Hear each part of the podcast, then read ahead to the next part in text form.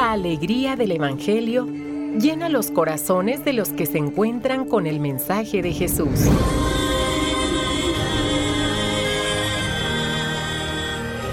El Evangelio de hoy. El Evangelio de hoy. En voz de Monseñor Sigifredo Noriega Barceló. Escuchemos. Cuaresma 2022. Nos has llamado al desierto, Señor de la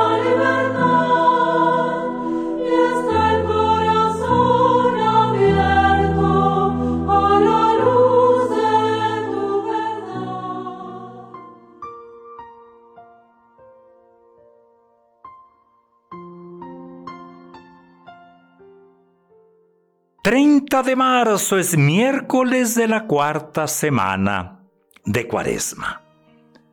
Escuchemos. Te constituí como alianza para el pueblo, para restaurar la tierra. Del libro del profeta Isaías. Del Salmo 144 respondemos, El Señor es compasivo y misericordioso y del Santo Evangelio. Como el Padre resucita a los muertos y les da vida, así el Hijo da la vida a quien Él quiere dársela. En aquel tiempo, dijo Jesús a los judíos que lo perseguían por hacer curaciones en sábado. Mi Padre trabaja siempre y yo también trabajo. Por eso los judíos buscaban con mayor empeño darle muerte, ya que no solo violaba el sábado, sino que llamaba Padre suyo a Dios, igualándose así con Dios. Entonces Jesús les habló en estos términos. Yo les aseguro, el Hijo no puede hacer nada por su cuenta, y solo hace lo que le ve hacer al Padre. Lo que hace el Padre, también lo hace el Hijo. El Padre ama al Hijo y le manifiesta todo lo que hace. Le manifestará obras todavía mayores que estas, para asombro de ustedes. Así como el Padre resucita a los muertos y les da la vida, así también el Hijo da la vida a quien Él quiere dársela. El Padre no juzga a nadie, porque todo juicio se lo ha dado al Hijo, para que todos honren al Hijo como honran al Padre. El que no honra al Hijo, tampoco honra al Padre.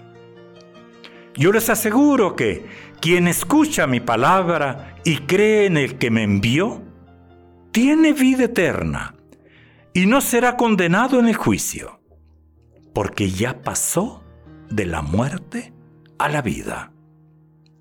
Les aseguro que viene la hora, y ya está aquí, en que los muertos oirán la voz del Hijo de Dios, y los que la hayan oído vivirán. Pues así como el Padre tiene la vida en sí mismo, también le ha dado al Hijo tener la vida en sí mismo, y le ha dado el poder de juzgar porque es el Hijo del Hombre. No se asombren de esto, porque viene la hora en que todos los que yacen en la tumba oirán mi voz y resucitarán. Los que hicieron el bien para la vida, los que hicieron el mal para la condenación. Yo nada puedo hacer por mí mismo. Según lo que oigo, juzgo y mi juicio es justo, porque no busco mi voluntad, sino la voluntad del que me envió. Palabra del Señor.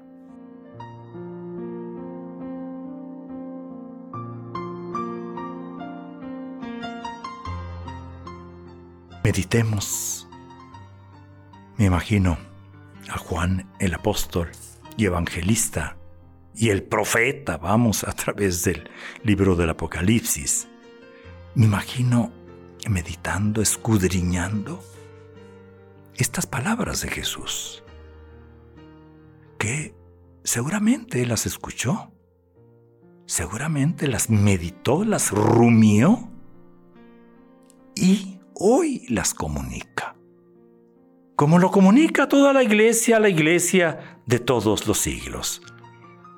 Seguramente es él, Juan, el que acude primeramente al profeta, la lectura de los profetas. ¿Quién es este? ¿Quién dicen ustedes que soy yo?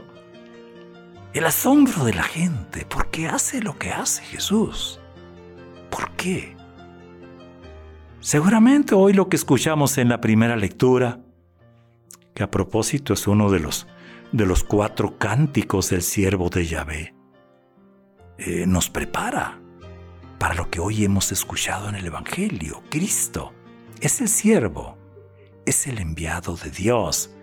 Es más, resalta el amor de un Dios que quiere a su pueblo a pesar de los extravíos del pueblo.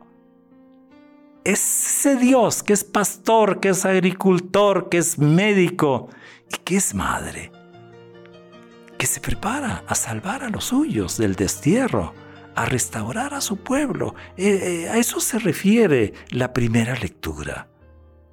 Y hoy se cumple en Jesús. Ese siervo, ese siervo que es el Hijo del Padre, el que escucha al Padre y hace las obras del Padre. Es ese siervo Jesús a quien Dios ha enviado a curar a liberar, a devolver la alegría, ay, ay, ay, ay, ay, a devolver la luz, la fiesta, el cumplimiento de la esperanza. Y es precisamente en nuestros días también. Ayer lo curando al paralítico que esperaba junto a la piscina. Y lo que hoy escuchamos es continuación de lo de ayer. Y claro, algunos no quieren aceptarlo, no creen. Y Jesús aprovecha, ¿eh? Para añadir su comentario al hecho. Y así lo hace, siempre a través de San Juan. Por eso eh, eh, hacía esa alusión al principio. ¿Qué pensaría Juan? ¿Cómo le haría? Y lo escribe, claro, ya estudiándolo un poquitito más en su estructura, estos textos y, lo hace de adrede, ¿no? Aprovecha el hecho, el milagro, el signo, para ayudarnos a profundizar en él. Jesús, pues, obra en nombre de Dios su Padre. Igual que Dios da vida, ha venido a comunicar vida, a curar, a resucitar. Su voz es la voz del Padre. Será siempre, por tanto, hágase. El Padre en la creación, hágase. Su palabra entonces será eficaz. Y como fue curado aquel hombre, hoy Jesús nos sigue curando. Y hoy Jesús sigue resucitando muertos. Jesús, decimos, en palabras muy humildes pero muy reales, por eso mismo, Jesús está vivo.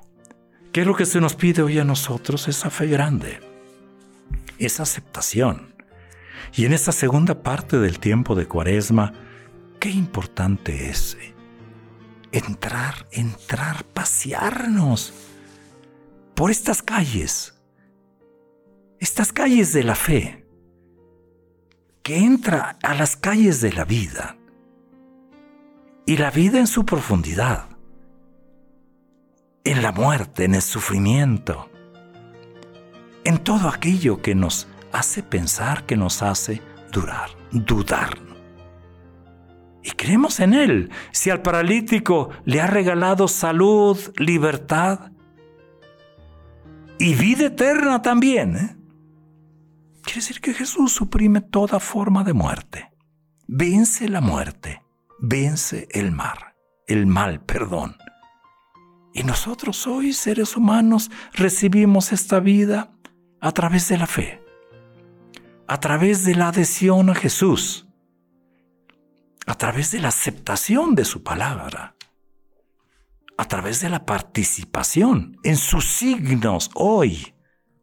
Juan habla de signos, de milagros, y hoy son estos signos los sacramentos son esos milagros. Pero ¿cómo van a ser de nuevo en el bautismo?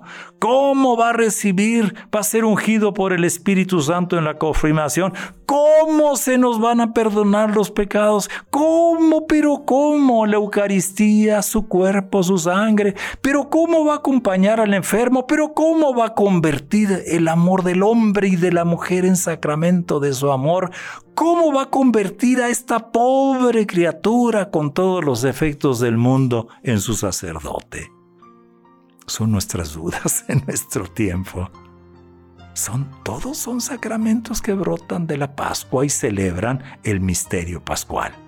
Bien, pidámosle al Señor esta fe grande, esta fe humilde, esta fe sencilla, esta fe que, se hace preguntas, sí, pero que confía totalmente en la palabra. Jesús es ese siervo que escuchamos en la primera lectura. Jesús sigue siendo para nosotros el que nos sirve.